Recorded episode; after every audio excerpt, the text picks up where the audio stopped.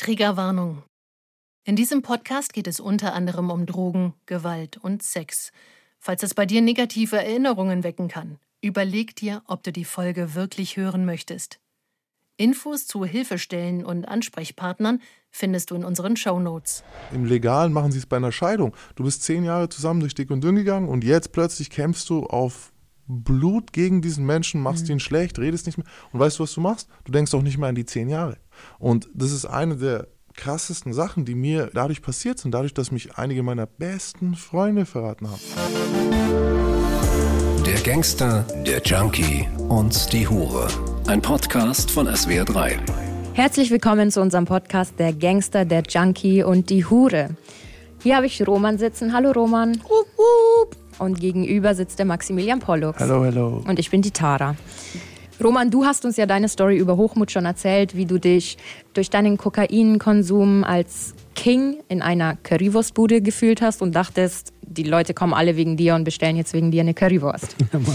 Der Max und ich, wir hatten auch eine kurze Story zum Hochmut, wie wir uns beide blenden lassen haben von einem weißen Mercedes mit einem Fahrer und einem Chihuahua drinnen, der gewendet hat und wir dachten, der wendet wegen uns und winkt uns. Dabei hat er jemanden hinter uns gemeint. Sehr unangenehm und ein typisches Beispiel von Hochmut oder falschem Hochmut.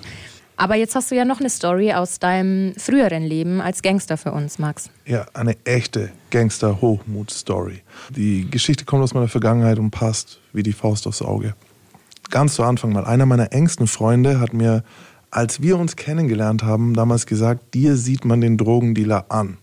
Du hast die typische Drogendealer-Arroganz. Mhm.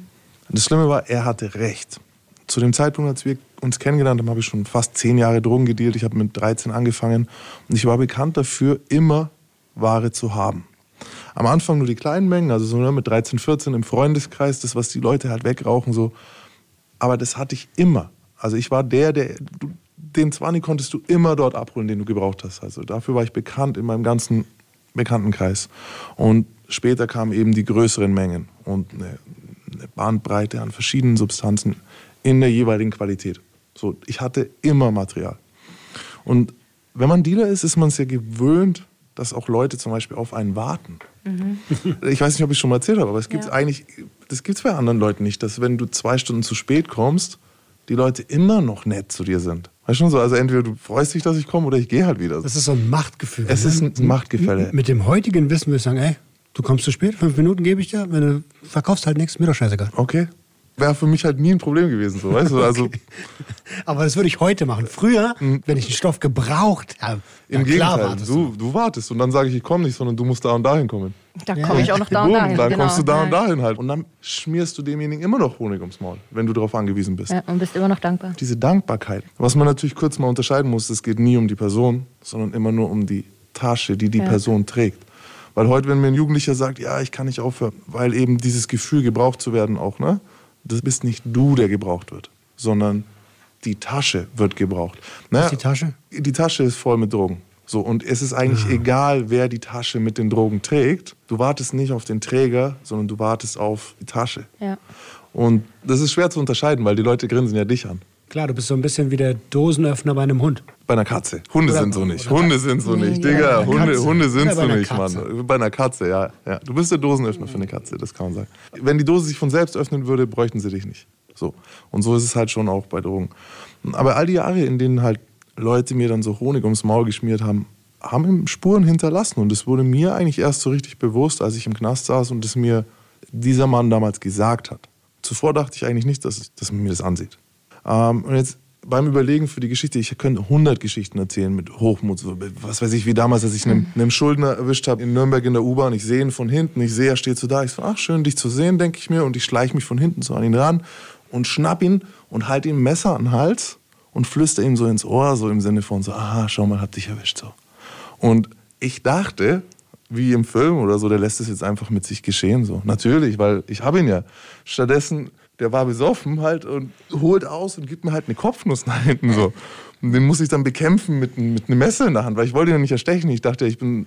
Ich, ich wollte gar nicht mit. Ich, wollte, ich, ihn, ja nur ich wollte ihn dominieren halt. Ich wollte ihn hier cool dominieren. Da ist wieder das Ding von der Macht. So auf einmal ist das Machtgefälle weg. So mitten in der U-Bahn halt, weißt du? Oder halt ich einmal auch, ich habe eine, ich wollte einer Kurierin im Grunde Angst machen Und ich kann mir das bis heute gar nicht mehr erklären. Ich stehe im Fahrstuhl, auch dass ich geraucht habe. Ich habe überall geraucht damals. Wir stehen so einem Fahrstuhl, ich rauche und sie sagt irgendwas Freches und ich bin so hochmütig, dass ich mir denke, guck mal, ich, auf was für eine Art ich ihr Angst machen wollte. Ich mache meine Hand so auf, nehme die Zigarette und drücke mir die Zigarette so in der Hand aus. Und guck ihr dabei aber in die Augen. So ich so, schau mal, was ich mir tue, was glaubst du, tue ich dir? Und in dem Moment, wo sie kurz wegschaut, ich halt so, ha, heiß, heiß, heiß, heiß, heiß. Dann dreht sie sich wieder um, ich schaue sie wieder so böse an. So. Ey, das hat wochenlang eine eitrige Hand gehabt, weil das ist eine Stelle, wo das super schlecht heilt halt so, ne? In der Handfläche. Ich habe mir selber eine eitrige Wunde besorgt. Also, äh, ich könnte Hochmut wirklich viel raushauen. Ich habe mich aber für was entschieden, was meiner Meinung nach perfekt passt. Weil im Judentum gibt es unter den Sprüchen Salomons den Satz, wer zugrunde gehen soll, der wird zuvor stolz und Hochmut kommt vor dem Fall. Mhm. Ach, das kommt von da? Ja, es ist wie Altes Testament. Ähm, und genau darum geht es heute. Voll der bekannte Spruch. Hochmut, Hochmut kommt vor dem Fall, genau. Ja. Ich, hab, ich war auch so, ah, da kommt noch mehr davor. So. Meistens gibt es noch links und rechts einen Spruch dazu.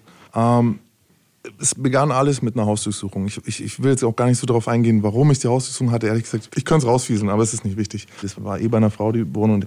Ich war das gewohnt, Hausdurchsuchungen zu haben. Ich habe regelmäßig wurde irgendwas durchsucht, was mit mir zu tun hatte. Und meine Wohnungen waren eigentlich immer sauber. Also zumindest die, in denen ich mich aufgehalten habe oder Leute die sich aufgehalten haben, die mir wichtig waren. Ähm, an dem Tag haben sie doch was gefunden und zwar 16.000 Euro. Mhm. Und ich war kein ganz kleiner Fisch so, aber ein fünfstelliger Betrag, der einfach fehlt, hat mir gestunken. Das hat wehgetan. Mhm. Und es wurden auch keine Drogen oder Waffen gefunden. Ich weiß nicht, sowas wie Papers und, und, mhm. und ein bisschen was zu rauchen oder so. Aber nichts, was wirklich diesen Verdacht des Dealens bestätigt. Also keine Waage, keine Tütchen, kein Verpackungsmaterial. Also du meinst jetzt nicht irgendwie so eine normale Küchenwaage bei der Durchsuchung? Ja, ich meine auch kein Weihnachtsverpackungsmaterial. Also äh, ich meine Folien zum Einpacken, kleine Tütchen. Äh, eine Waage, normalerweise eine Waage, die in dem Zusammenhang gefunden wird, ist entweder so eine kleine, mhm. äh, früher hat man Briefwaage gesagt, bei irgendwie kleineren Dealern, da hast du dann irgendwelche Rückstände noch drauf. Und das macht keinen Sinn, dass der so eine Waage hat, dann wird die auf jeden Fall mitgenommen und ist auch ein Beweismittel. Und bei uns waren es dann eher tatsächliche Paketwagen oder halt eben Wagen, wie du sie in der Poststelle siehst ah. die halt ah. schon grammgenau ist, aber, aber auch, auch nach oben ne? hin hochgeht. Ja. Und es ist halt dann eine, weiß ich, 30 mal 30 Zentimeter mhm. große Waage, so, die du mit einem Akku anschließt. Warum hast du sowas? So. Ja. Die kostet auch Geld, dann bist du auch gleich wieder 600, 700 Euro los. Ähm, das Geld wurde damals eben trotzdem konfisziert, da ich keinen Job hatte, keine nachvollziehbaren Einnahmen. So, das ist es, ne? Weg war's. Warum eigentlich? Also, ich meine, das ist ja. Wo kam überhaupt das Geld? Das habe ich schon öfter gehört, dass Geld beschlagnahmt wird, ohne hinreichenden Tatverdacht. Hm. Was soll die Scheiße? Naja gut, es geht in dem Fall ja los, dass der hinreichende Tatverdacht besteht, weil sonst hättest du keine Hausdurchsuchung. Ah, okay. Also irgendwo war schon der Tatverdacht da, damit jemand eine Unterschrift macht unter einer Hausdurchsuchung. Aber die 16.000, das war dann Drogengeld oder halt Dealergeld? Auf jeden Fall Geld ja. aus illegalen Aktivitäten. Ja. Das muss man dir aber erstmal beweisen. So. Ja, ich hatte zu dem Zeitpunkt noch nie in meinem Leben einen Job gehabt. Also ich hatte, keine, ich hatte keine Arbeit, ich hatte kein Einkommen, ich hatte nicht mal eine Versicherung. Ich war noch familienversichert bei meiner Mutter. Das ist so typisch. Ich hatte mich auch nie beim Job, damals war es noch das Arbeitsamt. Ich habe mich nicht gemeldet. Ich wollte nichts mit dem Staat zu tun haben. So. Ja. Gerade immer, als ich es gesagt habe, ist mir das erste Mal aufgefallen, irgendwie, dass ich tatsächlich bei meiner Mutter krankenversichert war. Weil das war sowas so, ey, ich will nichts mit dem Staat zu tun haben, das ist nichts für mich und so. Ne? Aber gleichzeitig auf so eine Idee, dass ich mal eine Versicherung brauche, bin ich mit 20 gar nicht gekommen und dass du die auch in Deutschland nicht einfach so bezahlen kannst, dass das auffällig ist, wenn du 850 Euro für deine Krankenversicherung hast, obwohl du keine Arbeit hast. Mhm. Auf die Idee wäre ich damals gar nicht gekommen. Also Gott gegeben ist, ne? Das ist doch Pflicht. Krankenversicherung ist doch Pflicht. Ich bin aber auch nicht zum Arzt gegangen, so, weil ich ja meistens gesund war. Ne? Also höchstens mal ins Krankenhaus, weil irgendwas war. Ach, Wahnsinn, ich war so dumm damals. Ne? Aber gut, ähm, das beschlagnahmte Geld störte mir auf jeden Fall sehr, sehr, sehr. Ich weiß noch, ich habe überlegt und überlegt, wie ich da drankommen kann. Anwalt angerufen oder vorbeigegangen, weiß ich nicht mehr. Und er meinte, okay, wenn du eine legale Erklärung findest, wo dieses Geld herkommen könnte, weil ich keine Aussage gemacht habe mhm. während der Beschlagnahmung, könnte ich es wieder bekommen. Heißt, ich habe angefangen zu überlegen, habe im Freundeskreis rumgefragt, habe im äh, Verwandtenkreis rumgefragt und tatsächlich ähm, hatte meine Tante Hanna kurz zuvor geerbt. Mhm. Ja, drei Monate vorher geerbt und ich so, hey, warte mal, warte mal, hab gefragt, so hattest du da und tatsächlich hatte sie Geld abgehoben. neue Küche, Handwerker, Renovierung. Und insgesamt konnte sie mit Kontoauszügen eben nachweisen, dass sie über 20.000 Euro abgehoben hat. Mhm. Und die sind zwar weg gewesen, aber das wiederum brauche ich ja nicht beweisen. Ich brauche nur ja. beweisen, dass ich sie hatte. Also, Anwalt wieder eingeschaltet, okay, das Geld gehört Tante Hanna. Vom Zeitraum her hat es genau gepasst. Und vielleicht noch ein paar Worte zu meiner Tante. Das ist eine gesetzestreue Frau, ohne Vorstrafen. Und du hast sie dann eigentlich einfach so mit reingezogen? Komplett. Mhm. Und einmal, als wir, also nur um zu zeigen, was für ein Mensch, so, wir waren mal bei der Metro, ich habe geholfen beim Raustragen an den Sachen und auf dem Weg zum Parkplatz merkt die, dass die 70 Euro zu wenig berechnet haben. Die, die verdammte Metro. Und ich so, ja, ist gut, Mann. Halt, kein, was, und so, wow, cool, danke, Geschenk. Freudig. Ich bin gar nicht auf die Idee gekommen. So. Genau. Und sie so, nee, nee, und, und ist wieder reingegangen, oh um halt ja. nachzuzahlen. So. Mhm. Also so ein Mensch war die. Das Einzige, was die Frau mit Kriminalität zu tun hatte, war ich. So, im Grunde. Und jetzt kommt was dazu, wenn dich dann Leute lieben, also die war auch, wie ich jünger war, manchmal meine Tagesmutter gewesen und so, ne? Und hat mich halt aufwachsen sehen und von, und das ist was, was ich erst heute verstehe, wenn du, weiß ich nicht, ein Baby in der Hand hattest und irgendwie den gewickelt hast und die Füßchen geküsst und süß fandest und dann ist er irgendwann halt ein 20-jähriger Assi, dann fällt es schwer, glaube ich. Mhm, mh. Co-Abhängigkeit ist ja das Stichwort. Du bist dabei jetzt. So. Ich meine, es ist ja auch so, dass du als Kind eigentlich jeden so in deiner Familie lieb hast und dann mhm. irgendwann, wenn du erwachsener wirst und dann so merkst, wie sind die eigentlich und dann sortierst du doch so ein bisschen aus oder distanzierst dich. Ich glaube, sie hat mich nicht aussortieren können. Das ist ja was, worüber sich die meisten Menschen in unseren Welten gar nicht darüber bewusst sind, dass wenn sie konsumieren, sich für Kriminalität entscheiden oder sich selbst verkaufen, dass die ganze Familie mit drin hängt, mhm. ohne dass sie es wollen. So. Mhm auf eine gewisse Art gehst du immer mit halt. Ja. Also es ist eins meiner Argumente gegen Kriminalität, in Anführungszeichen, dass du halt nicht alleine die Konsequenzen zu tragen hast. Und sei es auch sowas, bei Tara würde ich ja eher sagen, dass es sich in Gefahr bringt. Weil was denn, wenn es schief geht? Weil Prostitution ist halt trotz allem, das ist ein High-Risk-Job. So, weißt? Das ist ein ja. High-Risk-Job ja. und damit nimmst du halt die Familie wieder mit rein. Ähm, so oder so, die hätte mir keine Bitte abgeschlagen. Damals war aber auch in der Familie noch so ein bisschen, ich habe das ja schon vorbereitet, immer, ja, die scheiß Bullen und die sind immer gegen mich. Und dann siehst du natürlich auch, auch wie meine Mutter zum Beispiel, die hat ja gesehen, wie ich behandelt wurde, teilweise von der Polizei. Ähm, auch mit 14 schon oder so, ne? Und dann, selbst wenn du nicht kriminell selber bist, dann du musst dich dann irgendwie so entscheiden. Und sie haben sich halt entschieden, hinter mir zu stehen. So, ne? Und dann selber habe ich dann auch noch manchmal gelogen, halt auf einfache Fragen. So, ja, warst du das? Ich so, nein. so, weißt du, so voll, ne, war ich halt so, nicht. So vielleicht so. noch als Gegenfrage, glaubst du denn, dass ich das war? Wirklich so, ey, ich schwöre, ich war es nicht. War das Programm halt. Ähm, also auch noch hart gelogen. Und die haben sich für mich entschieden und so. Und dann war dann auch so in dieser Hausübung wieder, ich, so, ich ey, ich habe das Geld und es gehört einem Freund und bla bla. Und jetzt haben die mir das weggenommen und sie hat das nicht als Drogengeld im Kopf gehabt, was sie jetzt da wieder besorgt. Also hat sie meinem Anwalt schriftlich bestätigt und die Kontoauszüge beigelegt und so, dass sie mir das Geld geliehen hat, damit ich halt später, ich weiß gar nicht mehr, was, dass ich auf dem Flohmarkt Sachen kaufen kann oder irgendwie so war das, ja, und ein Business starten oder was auch immer. Das Ganze hin und her spare ich euch. Am Ende durfte meine Tante das Geld bei den Cops abholen. Gegen Unterschrift und halt knirschende Zähne bei der Drogenkommission. So, ne? Ich kann mir das heute so krass vorstellen, wie das den ermittelnden Beamten stinkt. So, ne? Du weißt, der Junge, genau. du weißt, der ist es. Dann finde ich da Kohle und kein Zeug und dann muss ich die Kohle wieder abgeben. So. Mhm. Das hat damals auch mindestens vier Monate, eher ein halbes Jahr gedauert, bis ich diese 16.000 Euro wieder hatte. Und jetzt stellt euch vor, ein 19-Jähriger irgendwie. Ich fühlte mich unverwundbar. Ich war ja. der Al Capone. Die müssen mir mein Geld zurückgeben. Untouchable. Aha, ich, ich kann so gut, nach, ich, Ey, ja, ich, ich so gut euch, nachfühlen. Wenn es Social Media schon gegeben hätte, hätte es von mir Bilder gegeben, wie ich vor der Bullen irgendwie mit den Scheinen in der Hand, was weiß ja. ich, oder so mich zu Hause so, ey. An der Stelle vielleicht auch noch mal ganz kurz an alle, die immer über die Kids jetzt meckern, so was die posten. Seid alle froh, dass es das nicht gab, als ihr jung wart. Ja. ja Mann. Weil, ne, wir sind jetzt 50 oder was und sagen, ja, das gibt's ja nicht habt es gemacht, mal mit 12, 13, 14 was der ganzen Welt zu erzählen, mhm. was ihr denkt, was wichtig ist. Erinnert euch mal, was für Musik ihr mochtet, Dann wer euer bester sehen, Freund war, ja. was ihr für Klamotten hattet, was ihr gut war, was euch wichtig war. Keiner, keiner ist dagegen immun, als Kind oder junger Mensch dumme Fehler zu machen.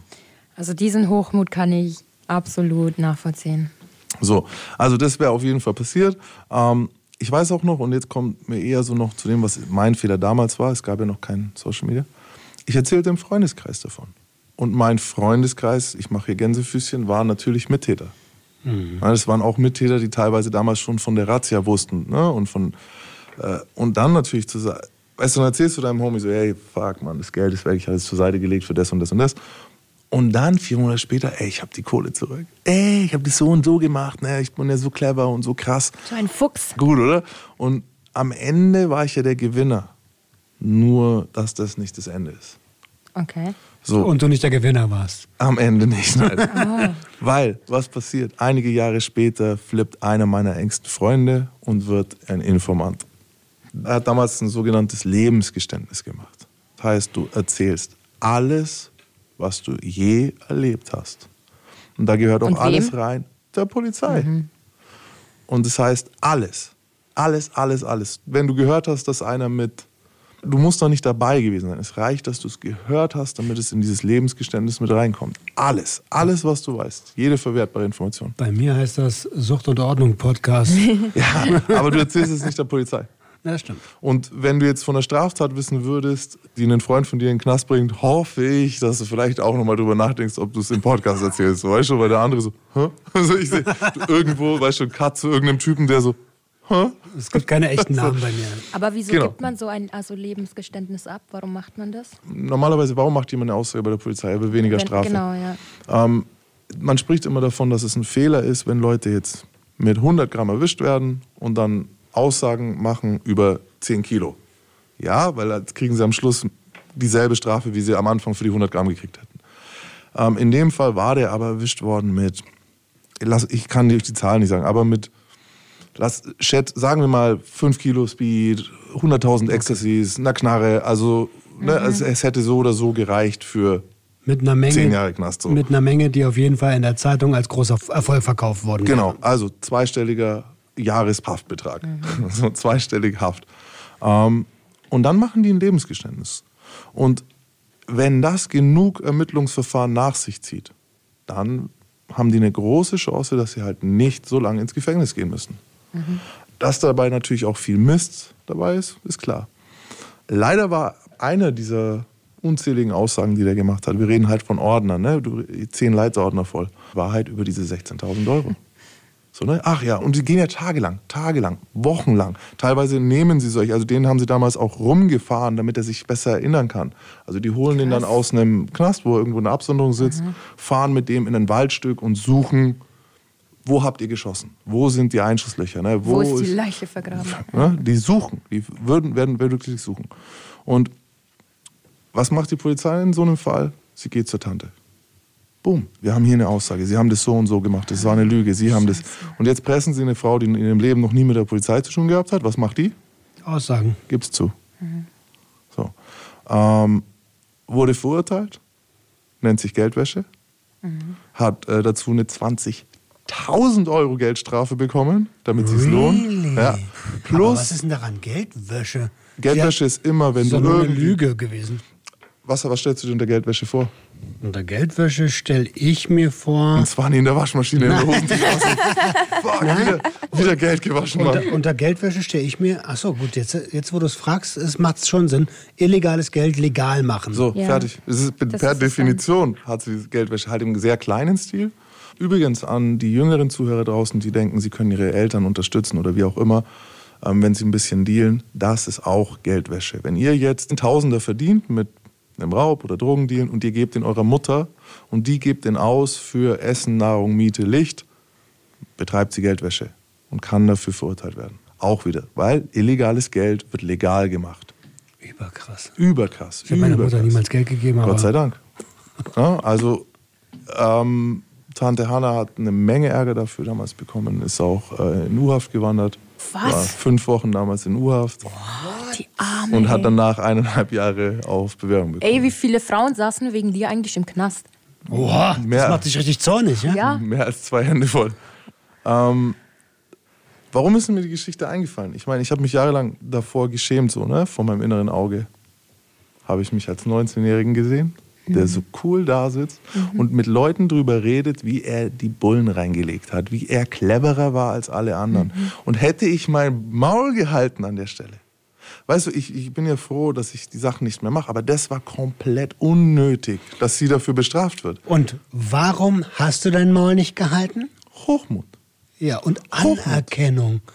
Hier Ja. kann ich angeben, hier kann ich. Es war, es war der Hochmut, die Anerkennung, ja, es war der Hochmut. Ich war mir sicher. Du warst so euphorisch, es kann musstest das auch passieren. rauslassen. Es ne? musste raus, wie geil ich bin. Ja. So, und ich war mir sicher, was für ein geiler Typ ich bin, weil guck mal, was mir eingefallen ist und guck mal, was ich. Weißt Was du geschafft Dieser hast. Hochmut hat doch aber eine Reaktion zur Folge. Darauf will ich hinaus. Und die Reaktion ist, dass alle sagen: Boah, ist das ein krasser Typ.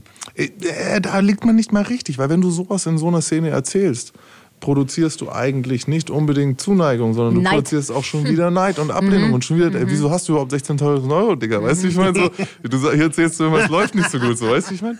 Also es war einfach dieses Gefühl von untouchable. Ich bin Al Capone in Nürnberg und wegen 16.000 Euro. Du schaffst ich, alles. Ja. So hätte ich meinen Mund gehalten, das ist ein stillen Sieg mit einer Menge Glück, wäre das nie rausgekommen. Du bist der zweite El Capone, den ich in Nürnberg kenne. Ja, das ist Anspruch. Nürnberg ist eine El Capone-Stadt. Al Capone. Und wenn ich mir jetzt dieses prahlerische, rotbackige, dumm glänzende Gesicht von mir vorstelle, wie ich erzähle, wie geil ich bin, ähm, ist es extrem unangenehm. Hochmut kommt vor dem Fall. Ich meine, wenig später, sowieso, nachdem ich das Geld damals zurück hatte, kam der Haftbefehl und ich musste so oder so Deutschland verlassen. Wie war denn Schande. damals dein Gefühl, als du erfahren hast, dass das da rauskam bei deiner Tante? Du, ich saß da schon in Haft über ein Jahr und es war einer der Momente, in denen ich am nächsten an Selbstmord war, an dem ich je, je dran war. Also ich war immer, Krass, ich also kratze hast du dich immer, ich kratze schon- immer hart an dieser Grenze, aber damals war, war nichts mehr übrig von Lebenswillen für eine kurze Zeit. Ich, ich, ich vergleiche so ein bisschen wie in meiner Episode mit Trägheit, wo man dann mitbekommt, was man eigentlich diesem Menschen, den man ja liebt, angetan hat und wo man es dann realisiert. Und der es ja eigentlich gut mit einem meint. Und, oder immer gut war. Mhm. In nüchtern und in einer Zelle. Ja, ja. Also es war ja der Moment, als ich erfahren habe, dass ich ins Gefängnis komme, das ist ja dreieinhalb Jahre nach Mhm. dem Moment, wo die Tat war. Das ist ja, das ist ja Ja. ganz. Du schmeißt jetzt einen Stein und erfährst in dreieinhalb Jahren, dass du eine alte Frau damit getötet hast. Du hast gerade gesagt, der Unterschied ist, dass du eine Wahl gehabt hast. In dem Moment, wo es um das Geld ging, die Wahl hast du gehabt, den Mund zu halten. Klar. Oder halt nicht.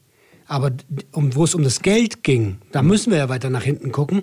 Hast du, das war deine einzige Wahl, um noch an das Geld ranzukommen. Ja, ja, ja, nein, ich meine später, in, der, in, in, in dem Moment, in dem du es halt erfährst. So, was kannst du tun, um denjenigen aus dem Gefängnis zu bringen? Ich kann alle verraten. Original, das ist der Deal. Jetzt. Du verrätst jetzt alle. Sie kann heute nach Haus. Aber pff, dann bringe ich mich lieber um. Also da war damals, die Wahl war eben nicht Verrat, sondern die Wahl war um mm, Suizid oder eben so lange warten, wie es dauert.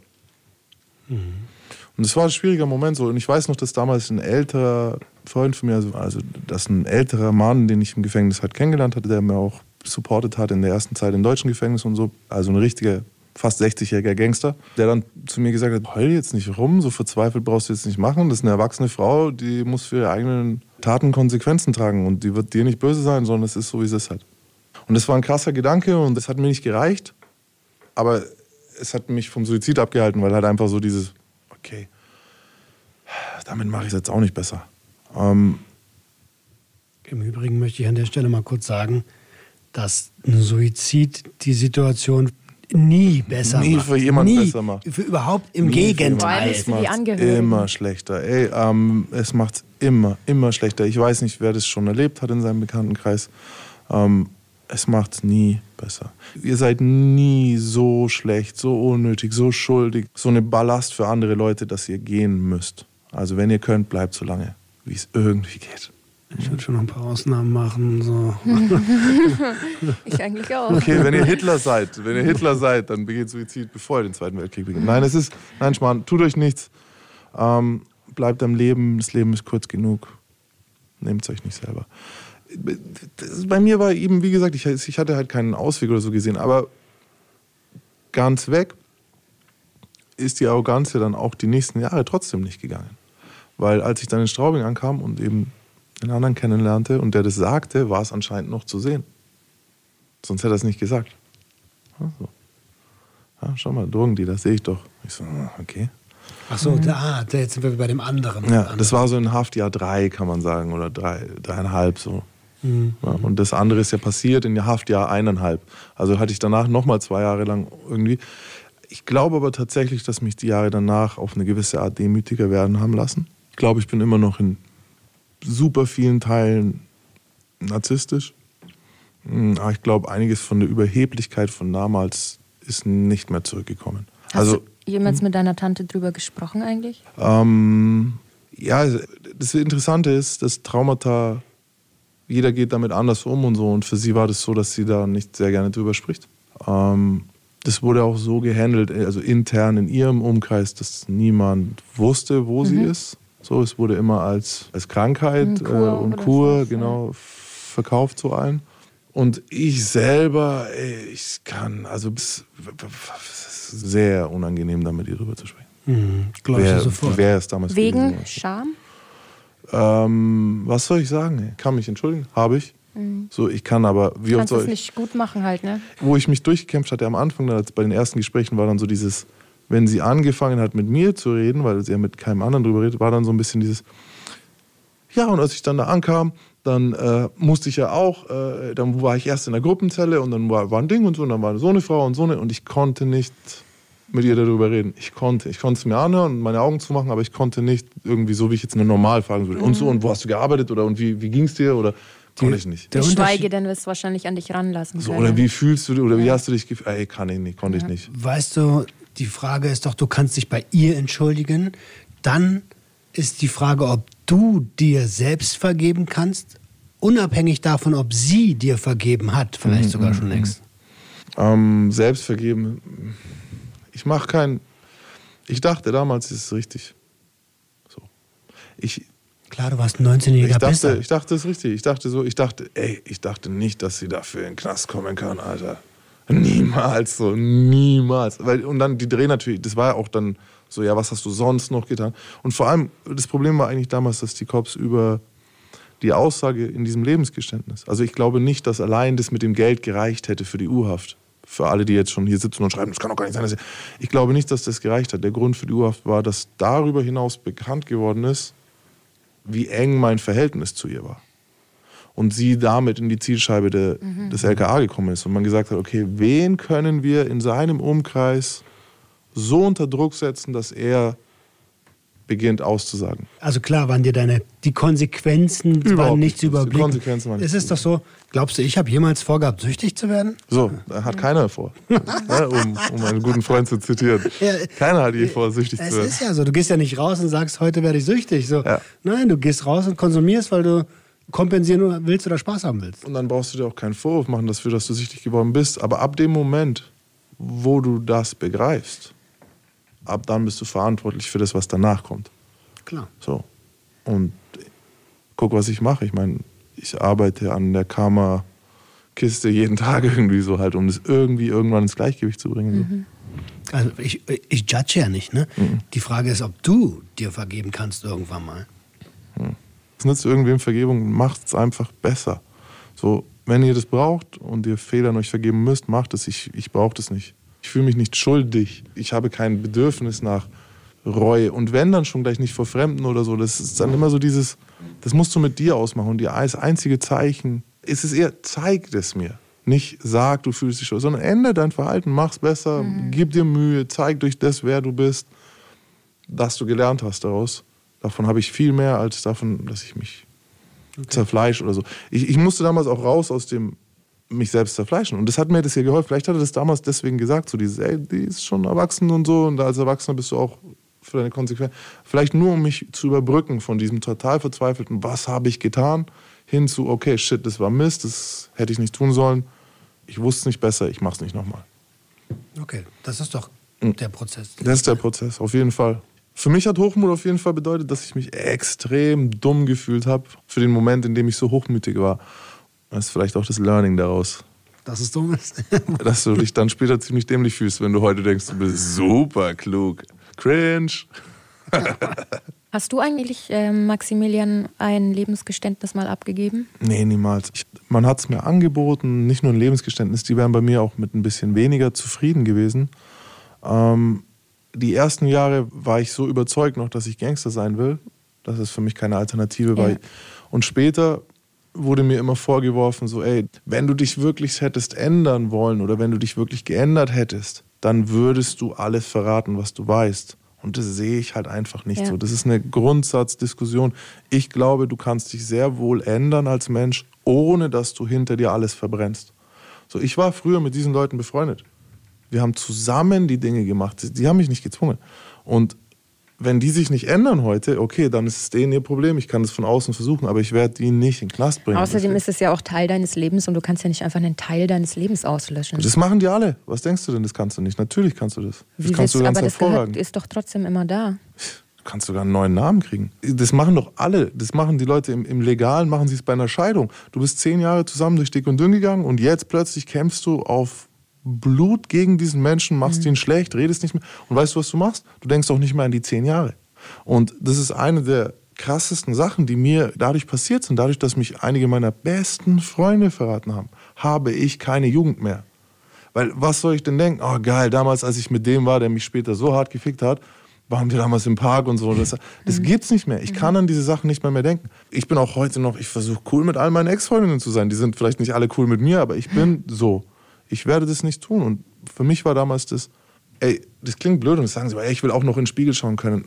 Aber ich habe mich Schritt für Schritt geändert und nicht über die Leichen anderer Leute, sondern einfach alleine für mich. Fertig. Wie ist es eigentlich? Siehst du es als Sünde? Hochmut? Ähm,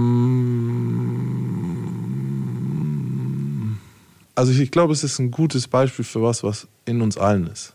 Also es ist was, was auch jedem passiert, was jeder macht. Die Grenze so ist halt eben fließend zwischen Stolz, wenn ich jetzt zum Beispiel geil war in meinem Job, so weil das war ja für mich so. Ne? Das war mein Job. Mein Job war, diese Kohle wieder zu kriegen. Ich bin Gangster, ich brauche mein Geld, ich muss die Bullen an der Nase rumführen. Also in dem Kontext, weil ich damals war, hätte ich damals einfach diesen stillen Stolz gefühlt. Gesagt, oh, Paulux, gut gemacht, gerade noch mal davongekommen. Wow, cool, von dem Geld gönnst du dir was Schönes, kaufst deiner Tante was, kaufst dir was, hast du dir verdient. Aber ich habe diesen Sprung nicht geschafft. Ich habe nicht geschafft, dort stehen zu bleiben, sondern ich bin hin zu blanken Hochmut und habe aus Stolz eine Sünde gemacht. So. Also Und ja, Schön, dass du es so sagst.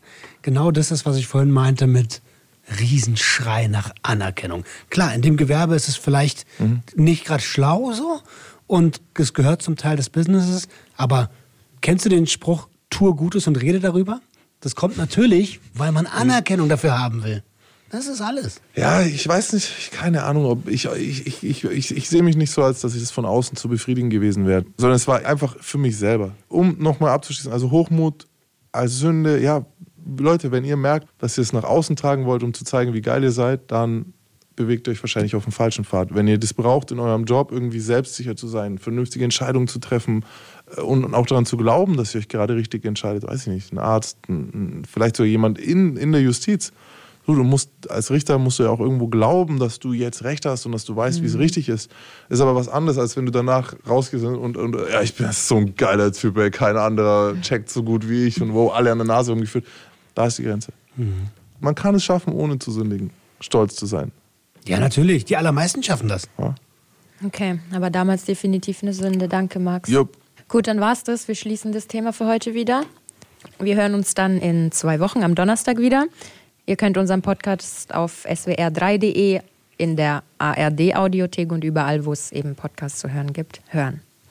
Wir freuen uns. Gut gemacht, Max. Bye, bye. Tschüssi, ciao. Ciao. Und seid lieb zu euren Tanten, echt, ey. Und seid lieb zu euch selber. Der Gangster, der Junkie und die Hure. Ein Podcast von SWR3. Hast du Fragen, Tipps oder Hinweise ans Team? Mail uns gjh.swr3.de